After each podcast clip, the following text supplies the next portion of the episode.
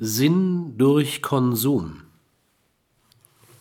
Man kann versuchen, das Sinndefizit durch Konsumaufwand zu kompensieren.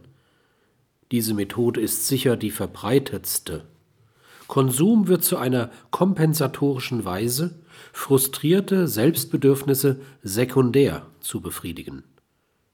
Bei allen Ersatzbefriedigungen, die eintreten, wenn die Befriedigung des ursprünglichen Bedürfnisses unmöglich ist oder nicht zureichend lustspendend verläuft, suchen wir Menschen nach möglichst leicht zu gewinnenden Formen des Ersatzes. So kann etwa jemand, der im Beruf nicht genug Anerkennung erhält, versuchen, über unmäßiges Essen sich sekundär zu befriedigen.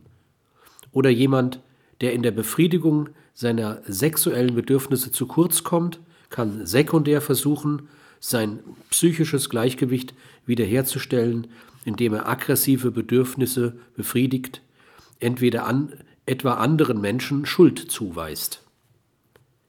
Nun ist aber die kompensatorische Befriedigung des zentralsten Bedürfnisses überhaupt, des nach psychischer Stabilität, durch Konsum zwar in gewisser Hinsicht wirkungsvoll, das Bedürfnis entschwindet dem Bewusstsein, doch wird diese Ersatzbefriedigung um einen extrem hohen Preis erkauft.